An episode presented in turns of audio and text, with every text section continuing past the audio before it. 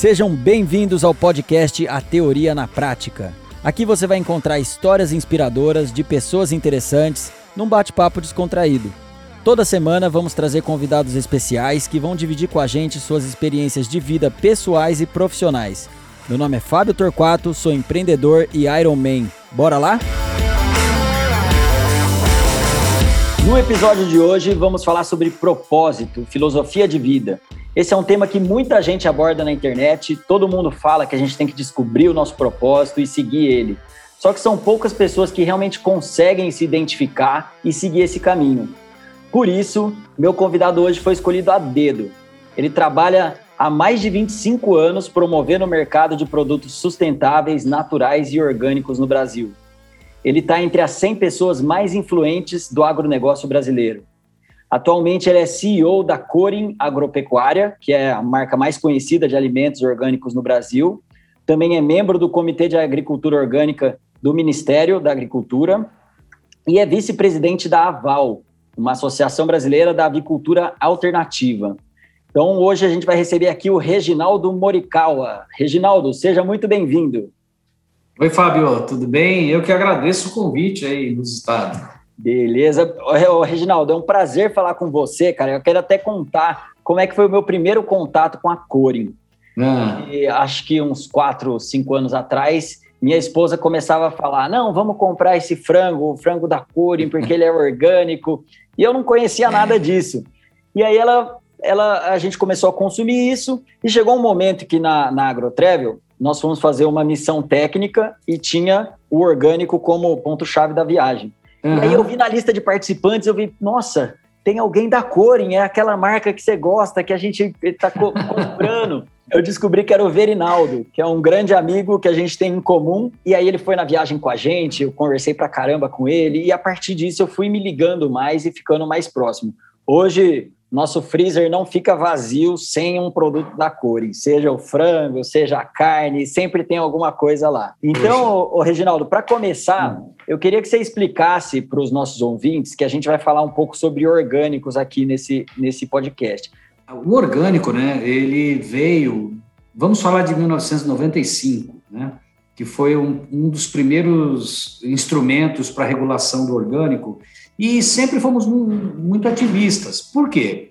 A Corin ela veio para resolver uma necessidade, um anseio da filosofia da Igreja Messiânica, que é a filosofia de Mokichi Okada. Né? É, Mokichi Okada é o nome de batismo do nosso conhecido e querido Meishu Sama, que é um título chamado Senhor da Luz, dado a Mokichi Okada, uma vez que ele recebeu uma revelação divina.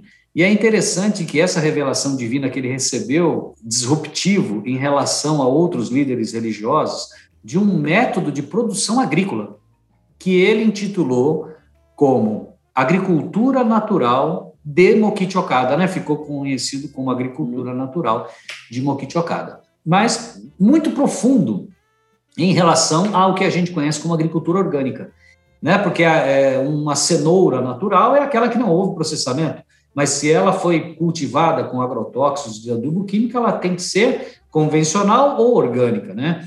A agricultura natural de Mokichi Okada é um passo acima da agricultura orgânica no entendimento de profundidade, tá? Por quê? Porque ela inclui fatores espirituais e holísticos na produção. Nós incluímos a vida no solo, nós incluímos o sentimento do solo e da planta, de produzir alimentos para nós. Mas olha que legal, Fábio. Mokichi Okada diz que a planta vai produzir para você se você tiver merecimento.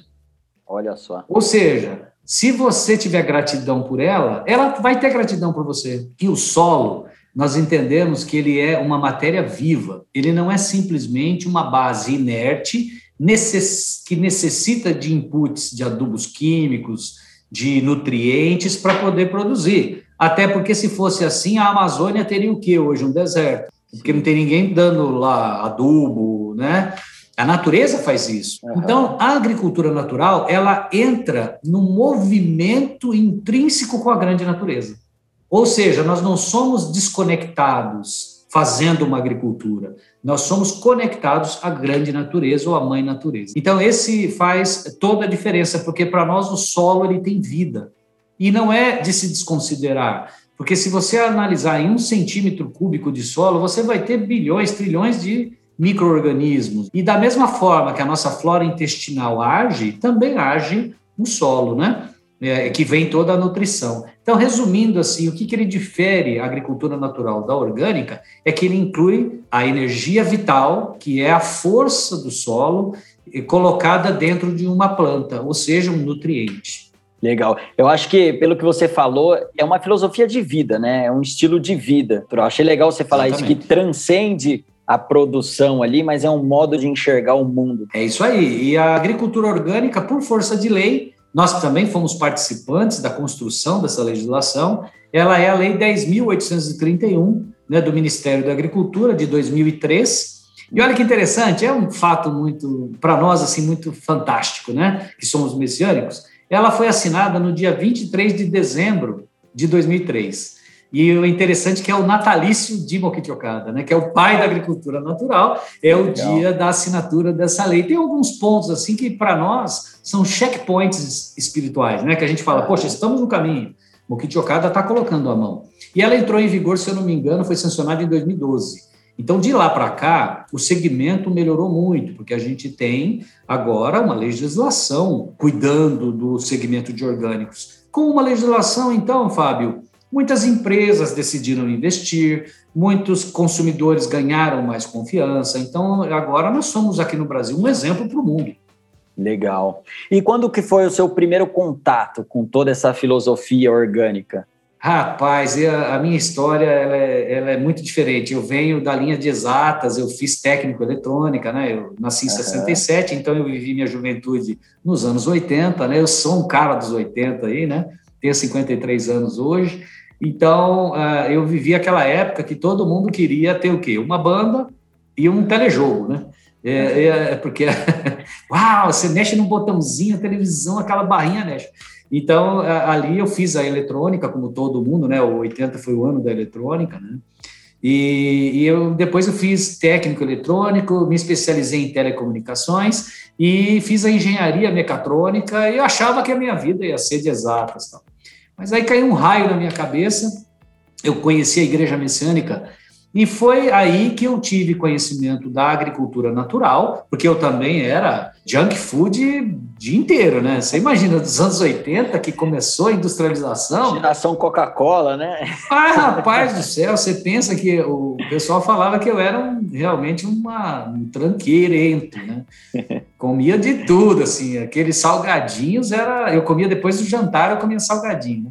Então, assim, foi um choque para mim conhecer tudo isso e agora a gente vendo a pandemia, a gente percebe o quanto o Mokichi Okada estava certo em cuidar do vigor e da limpeza humana, né?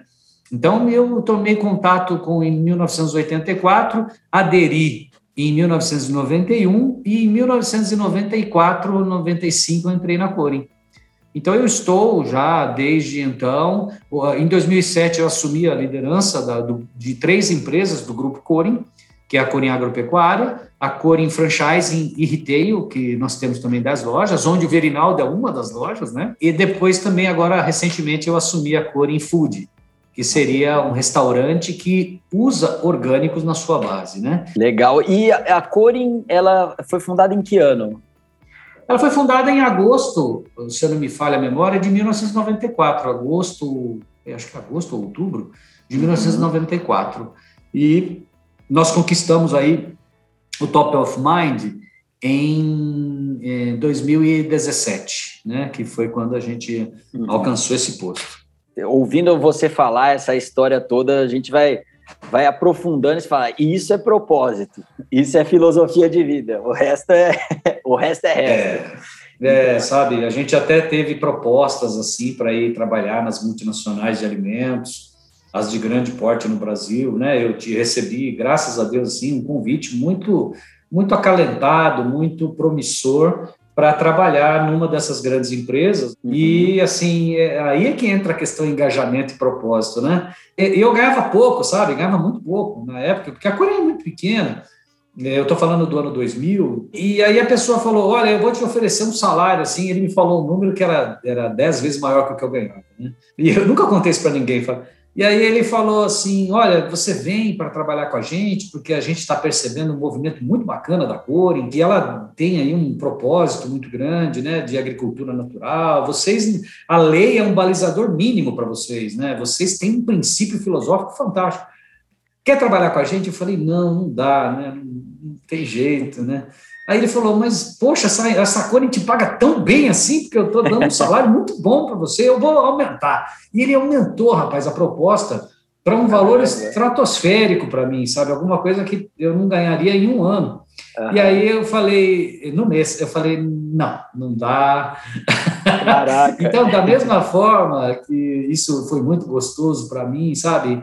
É assim, é dolorido você falar, puxa vida, né? Mas, Fábio, se eu vim de uma empresa, eu trabalhava numa multinacional e eu saí para ser um missionário difusor da agricultura natural, você acha que eu vou querer voltar? Não tem nexo, né? não teria fundamento. E também o consumidor começou a perceber que a Corin, olha só, hein? A gente investe dez vezes mais, Fábio, em eh, desenvolvimento de tecnologias do que investe em publicidade. É 10 para 1, exatamente assim. Mas eu não sei o que aconteceu, né? Que como a sua declaração de falar que na sua geladeira tem core me deixa muito feliz, porque eu penso que esse é o maior engajamento que a gente teve. Foi do consumidor é, entender que a Corin ela não é uma empresa que tem por filosofia aquela missão natural de todas as empresas. Tem também, que é o crescimento, a sustentabilidade. Então, assim, é, hoje eu percebo que os consumidores da Corin, eles conhecem tão bem a Corin que transcende até aquilo que a gente escreve na própria embalagem ou na nossa comunicação. Eles sabem que a Corin não vai ser corrompida por um mecanismo econômico. Não vai, não, não passa pela nossa consciência a qualquer coisa isso, dessa. Né? Isso é fantástico. E eu acho que isso também cria, eu até falando como consumidor, isso cria um, um senso de comunidade, te faz pertencer a um grupo, um movimento. Verdade. E isso acaba extrapolando essa, a questão física da coisa também, que são os alimentos. E vai para esse é. campo que você comentou, filosófico, espiritual. Então é um estilo de vida, é uma filosofia, né? Porque Mokichi Okada, ele disse assim, né? O maior anseio da humanidade é a felicidade. E por isso ele idealizou um paraíso terrestre. E ele fala assim: praticamente nenhuma pessoa até hoje desfruta de uma de uma de um sentimento muito prazeroso, que é a tranquilidade. E a tranquilidade, ela está embasada na confiança. E a confiança vem de uma frase que ele colocou, que é makoto, que quer dizer o quê? Fazer tudo aquilo que você prometer e falar, né? Até no Pai Nosso, não está? Uhum. Tratar as pessoas com, com, com dignidade. Então, o Mokichi Okada deu essa sequência para nós. Makoto gera confiança, que gera tranquilidade. E quando eu assumi a Coren, eu percebi que assim a fala que mais vinha dos nossos consumidores era assim: eu fico muito tranquilo em consumir Coren. E aquilo me deixou muito feliz, porque é o primeiro passo para atingir a felicidade é a tranquilidade. Não ter problemas com doenças, não ter problemas com dívidas, não ter problemas com conflitos. É aí que surgiu a ideia da Corin. O que a gente vende mesmo hoje é tranquilidade, confiança, saúde através dos alimentos. Qual é a dificuldade Eu... de transmitir essa mensagem? Eu acredito que a maior dificuldade é o seu verdadeiro e novo posicionamento, porque a cada crise eh, de saúde que nós passamos, nós tivemos adventos aí da vaca louca, nós tivemos adventos da febre aftosa, da gripe aviária, né, da SARS e agora a Covid, né? É um número muito interessante, 70% de todas as doenças que o ser humano passa são zoonoses, ou seja, doenças advindas de animais. Mas a gente começou a perceber que o animal é consumido, se você parar um pouquinho para pensar, desde a era Neandertal. Uhum. E como é que de 1970 para cá é que você vê pessoas morrendo com zoonoses? Então não é o animal que é o problema, o problema é a forma como está sendo criado esse animal. E, e olha que interessante, Mokichi Okada prevê um quase vegetarianismo é, no futuro ele vê o consumo de animais como sendo uma iguaria e não como sendo a base da alimentação. E nós hoje temos uma empresa embasada em frangos, ovos, peixes e carnes. Mas temos uma linha plant-based para entrar de acordo com a evolução da própria agricultura, né? Ganhamos um prêmio recentemente, Novo Agro, da Exalc USP, né? Por termos sido a primeira empresa a retornar à alimentação livre de transgênicos também. Mesmo numa condição intermediária, Fábio, temos uma linha que é intermediária e uma linha orgânica, né? Mas a linha orgânica é muito cara, que é onde eu quero chegar. E aí a linha intermediária é uma grande alternativa que já tem um nível de naturalização ou de purificação muito interessante. Então, o maior desafio que eu encontrei foi você chegar num momento sem nenhuma doença grande, nada que fizesse você atentar para a necessidade de consumir produtos naturais, onde os seus pais e avós viveram comendo agrotóxico e não foi isso que os levou à morte, pelo menos que se conhece, ou que causasse algum perigo. E você chegar em 1994 com um frango produzido sem antibióticos, sem adubo, sem eh, nenhum tipo de quimioterápico, sem farinhas de origem animal, né, um frango, frango vegetariano, e você sem eh, promotores de crescimento que são a base de antibióticos, não são hormônios, que não se usa hormônio em frango nenhum, nem da cor e nem nenhum, e você chegar com um preço dobro. O frango era convencional, era o símbolo do, do plano real. Um frango, um quilo, um real. E a gente entrou com um, um produto custando quase dois reais. E é esse que foi o maior desafio. Por quê? Por que um frango tão caro? Se o frango é frango em qualquer lugar. Tal. E por que antibiótico é ruim se eu tomo antibiótico na minha casa? Então, o maior desafio foi a gente criar uma concepção no consumidor de que os produtos não são iguais, de que eles não são criados iguais, né? É, hoje tem nome, né? Free From, é, Clean Label, que são nomes bonitos aí que foram dados para coisas que a Coren fazia em 1994. Mas é, é por quê? Você tem que conhecer o nome, a procedência e o que é tudo que o animal come. É simples assim. Se você começa com letra A1N1 INS3, não sei o que lá, você começa a não saber mais o que o seu frango, o que o seu animal come, né, que vai virar alimento para você. Então, para nós ali, o Clean Label ou Free From, ele era a base, ou seja, tudo que o nosso frango comeu você conhece. É milho, é soja, é bichinhos, né, que ele pasteja, ele é solto. Somos o primeiro selo de bem-estar animal do Brasil em 2009. Né? Se existe hoje todas as empresas usando esse selo, fomos nós que instituímos no Brasil. Né? A primeira exportação de frangos orgânicos do Brasil é Corin também.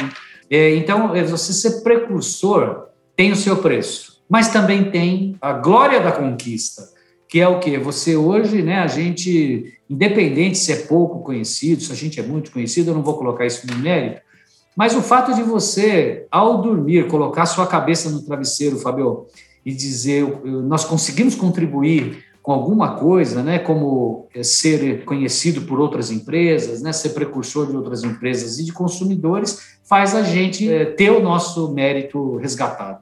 Até falando de não só da parte que a Corin tem esse foco maior nas proteínas, né, mas também falando no geral, nos orgânicos em geral, uma coisa interessante que eu vejo é que um produtor, quando ele decide adotar esse método de produção orgânica, pelo menos os, os produtores que eu tive a oportunidade de conhecer, que é o Joey Vale, é, o pessoal de Brasília, eu vejo que esses produtores eles não fazem isso simplesmente pelo retorno financeiro da produção. Claro que é importante ter o retorno financeiro, mas eu vejo que eles realmente acreditam e defendem essa filosofia, a ideia que está por trás dos orgânicos. Isso é muito legal.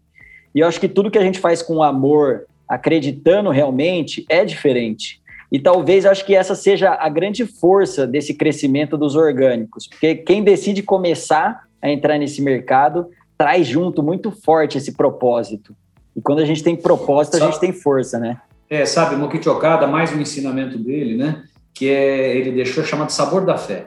O sabor da fé, ele é aquilo que te motiva para continuar a fazer alguma coisa. São o que a gente conhece, é, são ciclos, né? E é interessante, Fábio, que você pode entrar num ciclo positivo ou num ciclo negativo. Você pode fomentar coisas que fazem mal ao meio ambiente, que fazem mal à saúde, que fazem mal à sociedade, né? E você cada vez mais vai cultivar esse ciclo do mal.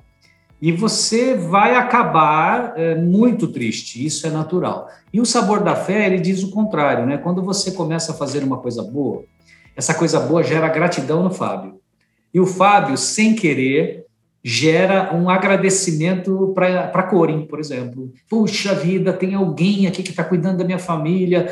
E aí a Corin recebe essa gratidão. E isso gera um ciclo de gratidão, porque a Corin também tem gratidão pelo Fábio que consome os produtos que fomenta esse crescimento dessa coisa boa, desse ciclo positivo. Né? E aí o que, que a gente percebe, Fábio? Que esse ciclo de gratidão, que ainda é, tá começando a ser estudado pelo ser humano como gerador de endorfinas, gerador de serotoninas, mas é muito mais do que isso. A gratidão ela enobrece e alimenta o seu espírito para a vida. Ela te revigora, ela te traz pensamentos positivos que te fazem ser capaz de alcançar todos os seus sonhos. A gratidão é o grande combustível dos sonhos. Então, é, os produtores de orgânicos, eles sentem isso. Mas nós deixamos de produzir frutas, legumes e verduras para dar espaço para os pequenos agricultores. Você acredita né, nisso? Que legal. Porque a Cone ficou tão forte, tão forte em frutas, legumes e verduras, a gente entregava uma média de 150 toneladas mês em mais de 100 variedades, vindos de mais de 10 lugares do país. Nunca faltava produto para a Core, porque é, se faltasse alface em Brasília, a gente trazia de Curitiba. Mas aí a gente começou a pensar: peraí, nós fazemos orgânicos e estamos colocando uma pegada de carbono, de diesel, de Curitiba até Brasília, não tem nexo. E os produtores sofriam com a Core, Fábio os produtores regionais, porque eles falavam, poxa, meu alface está pequenininho aqui em Brasília, e a Core vem com alface pesando 200 gramas, 300 gramas orgânico, né? Então, o, o lojista, o trade ali, ele falava, ah, eu só vou comprar de você depois que eu comprar na Core. Aí nós percebemos que aquele ótimo trabalho que a gente estava fazendo estava impedindo o crescimento regional da agricultura orgânica, você acredita?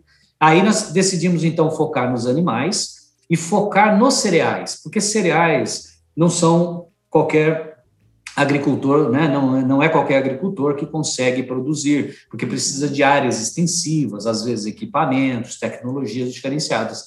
Então, hoje nós estamos muito fortes nessa linha de plant-based, é, na, na, comida, na parte vegetal, com uma linha muito grande, grão de bico, arroz, feijão, lentilha, linhaça, milho de pipoca, é, farinhas de mandioca. Então, assim, é, a Corin entrou naquilo que o pequeno agricultor tem uma certa dificuldade, mas que a sociedade é carente. Mas a gente gostava muito de produzir frutas, legumes e verduras. Rapaz, é prazeroso demais. Eu até recomendo quem estiver escutando a gente que ainda não visitou uma loja da Corin, é muito legal. Vocês vão ver coisa orgânica lá que vocês nem imaginavam que É verdade. Então eu me divirto, eu falo, nossa, também tem isso orgânico, também tem isso. É, é uma variedade muito grande de produtos, né? Mas exatamente isso. Sabe por que, que a gente tem essas lojas? Para elas serem showroom dos grandes supermercados. Então, as lojas Corin, elas trabalham com um mix de 240 produtos Corin. Uau! É, e, a pessoa conhece o que? Frango e ovo, da cor e um pouquinho de bovinos. E é, agora nós temos um substituto do salmão, é, que é a truta rosa, que é criada também naquele tamanho de salmão, mas para dar uma alternativa àquele salmão que é criado em cativeiro, que toma muito antibiótico. Né? A pessoa quer comer um salmão, mas ela não quer ter um contato com esses ingredientes. Aí a gente lançou, então, essa truta rosa. E, ó, é, não estou fazendo propaganda, não, pessoal, eu estou falando de inovação do segmento. Sim. Nós tivemos que lançar salsicha, hambúrguer, quibe, porque as pessoas precisam de praticidade também, né, Fábio? Nossa, muito legal.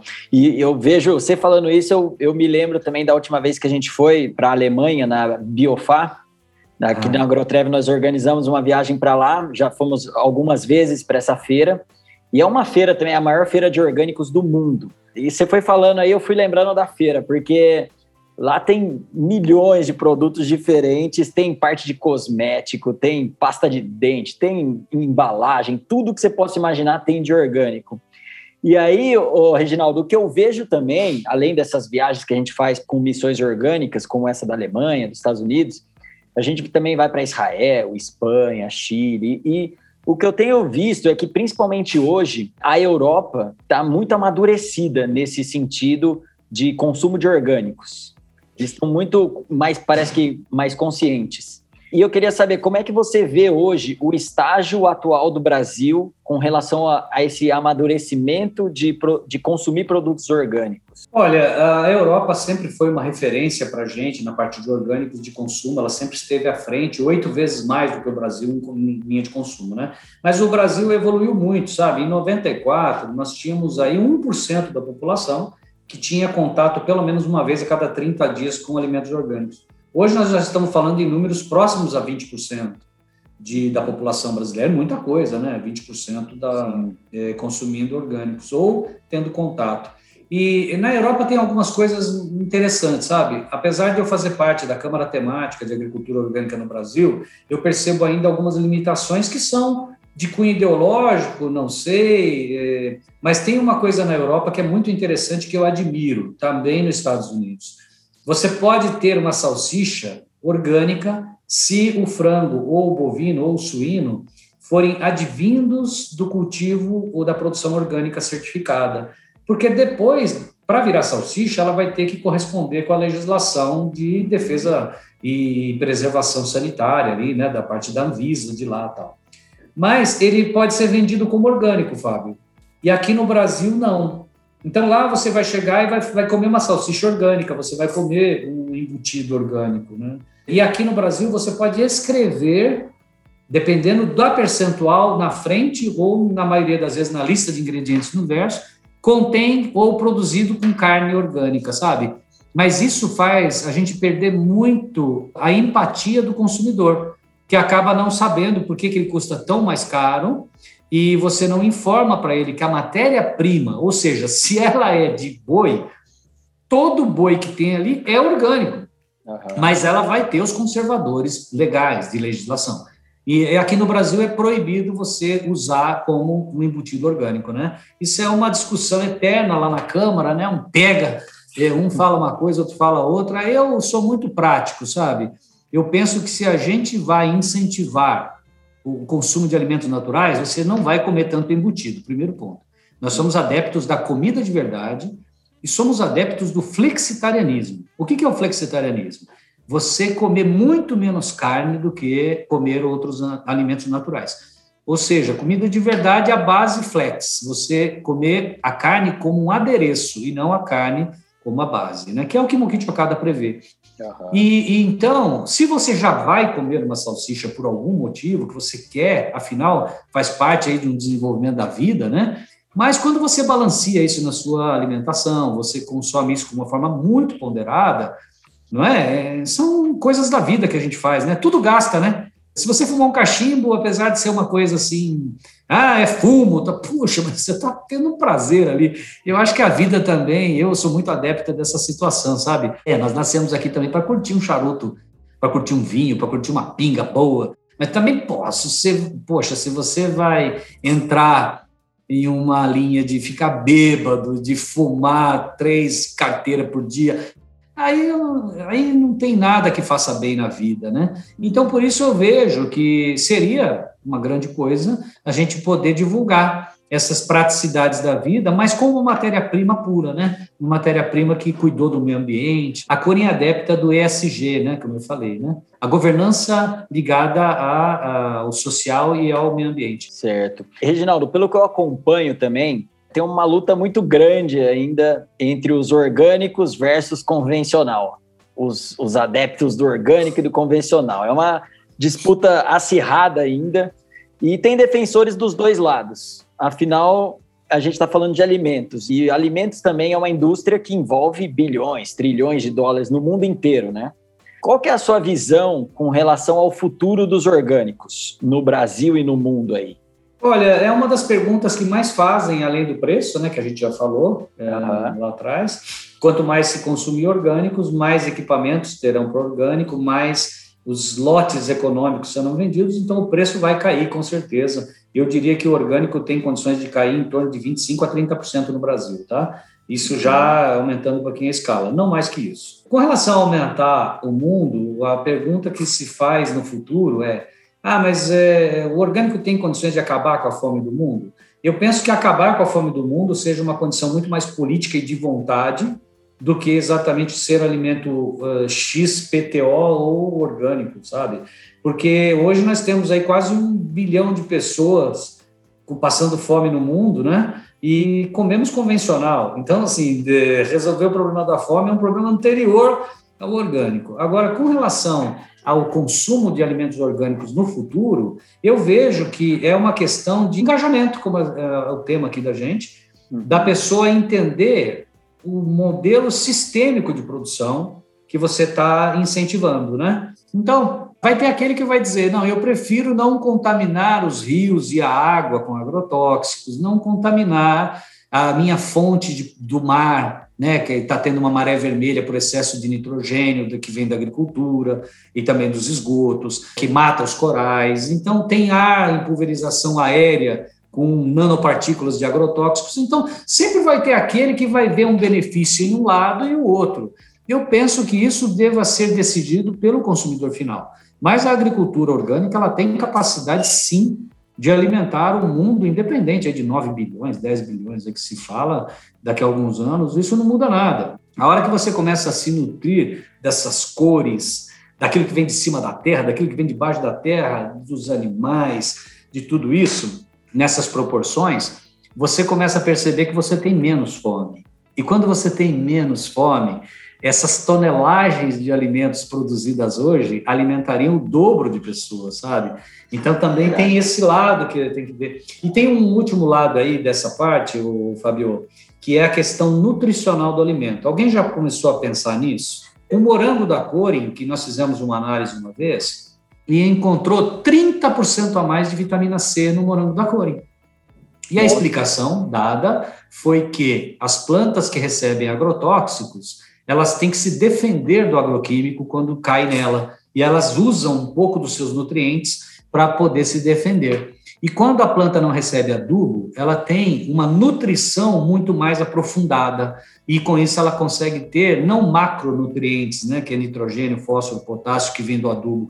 Ela consegue ter boro, ela consegue ter cobre, cálcio, manganês, magnésio, tá, zinco. Então a nutrição é um ponto muito importante. Quando a gente fala do alimento orgânico no futuro, nós não estamos falando só em volume, nós estamos falando também em quantidade nutricional disponível na massa seca que tem o alimento. Legal, é, a gente precisa tomar muito cuidado né, com as coisas que são impostas para a gente, porque tem muitas indústrias, tem muito dinheiro envolvido em todas essas questões, na indústria de alimentos, na indústria de medicamentos, etc.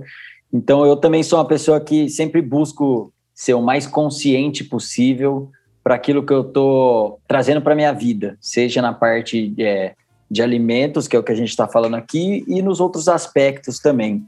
Então a gente tem que ficar alerta e sempre buscar o conhecimento para tomar melhores decisões. Então, assim, a gente percebe que a Corin foi precursora dos grandes produtos naturais de outras empresas, não de todas, mas de muitas, sabe? Uhum. Então hoje eu vejo um frango muito semelhante com o da Corin, já tem frangos orgânicos, já tem ovos orgânicos que não são da Corin, peixes já estão começando a copiar a gente. Então eu penso que isso é uma cópia do bem.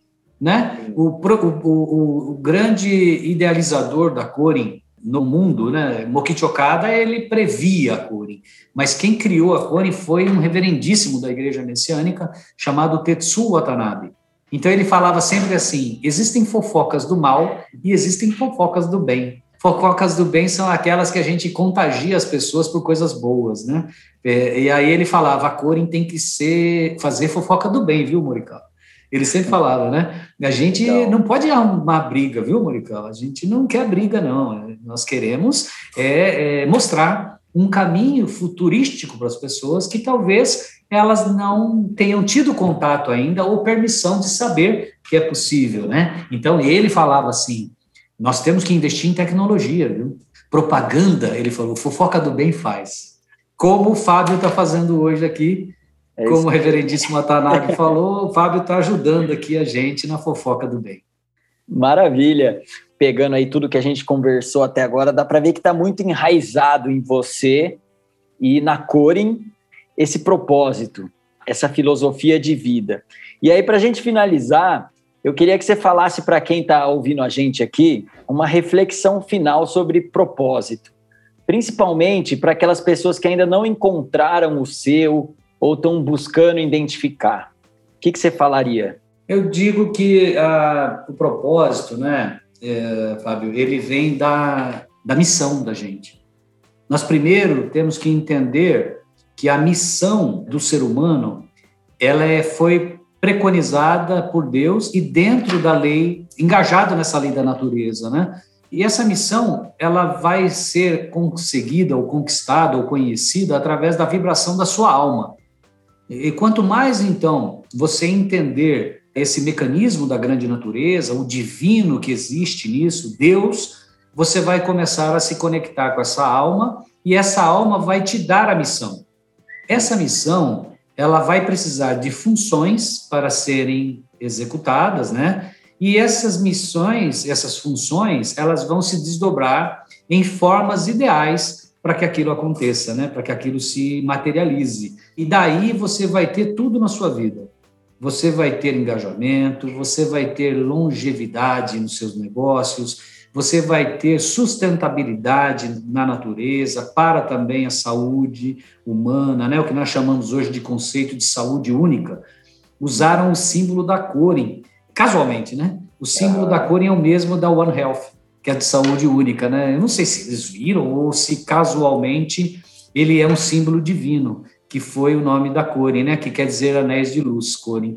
E então é, eu diria que quando você começar a observar a sua missão verdadeiramente como ser humano, você vai perceber que a corrente do bem ela vai ser o que vai perdurar as coisas. Então eu deixaria aí para os ouvintes a seguinte mensagem: seja o que você for fazer, se você estiver dentro desse dessa missão engajada na grande natureza, ela vai se desdobrar em funções e formas adequadas para esse segmento. Obrigado pela sua participação, por ter aceitado esse convite. E, Reginaldo, para quem quer te encontrar, você tem algum perfil nas redes sociais que você costuma usar? Olha, eu, eu acho que o bacana é a própria Core, né? A que Core. é o é, arroba underline Core underline, que é no Instagram. O meu pessoal também, que é Regis Morikawa, arroba Regis Morikawa, que é meu, uhum. meu Instagram. Mas, efetivamente, pessoal, eu acho que na Corin você vai encontrar é, tudo que a gente está fazendo. Muito obrigado, desejo sucesso para você nessa empreitada e fico muito feliz de ter tido essa conversa aqui, esclarecer esse assunto que é muito legal e eu sou um fã eu que agradeço, eu acho que a AgroTravel faz um papel muito importante nisso, porque o Verinaldo, que é da Cone, franqueado, que era ex-funcionário da Cone, né, um produtor rural também, é, e ele teve acesso a ir à Biofac para trazer tecnologias, inclusive para a própria Cone, graças a essa oportunidade que a AgroTravel e o Sebrae é, proporcionaram aí, né? Então, eu penso que também essas iniciativas devem continuar e tem também o nosso grande apoio, viu? Conte comigo, conte com a Corem e estaremos sempre à disposição para fazer fofoca do bem. Isso aí, obrigado, obrigado, Reginaldo. Um abraço. E para você que está até agora com a gente, espero que tenham gostado. Mande para os amigos e siga nosso perfil no Instagram, arroba a Teoria na Prática Oficial e no YouTube. Lá vocês vão acompanhar os bastidores e insights das entrevistas, além de sugerir convidados e temas. Até a próxima, valeu!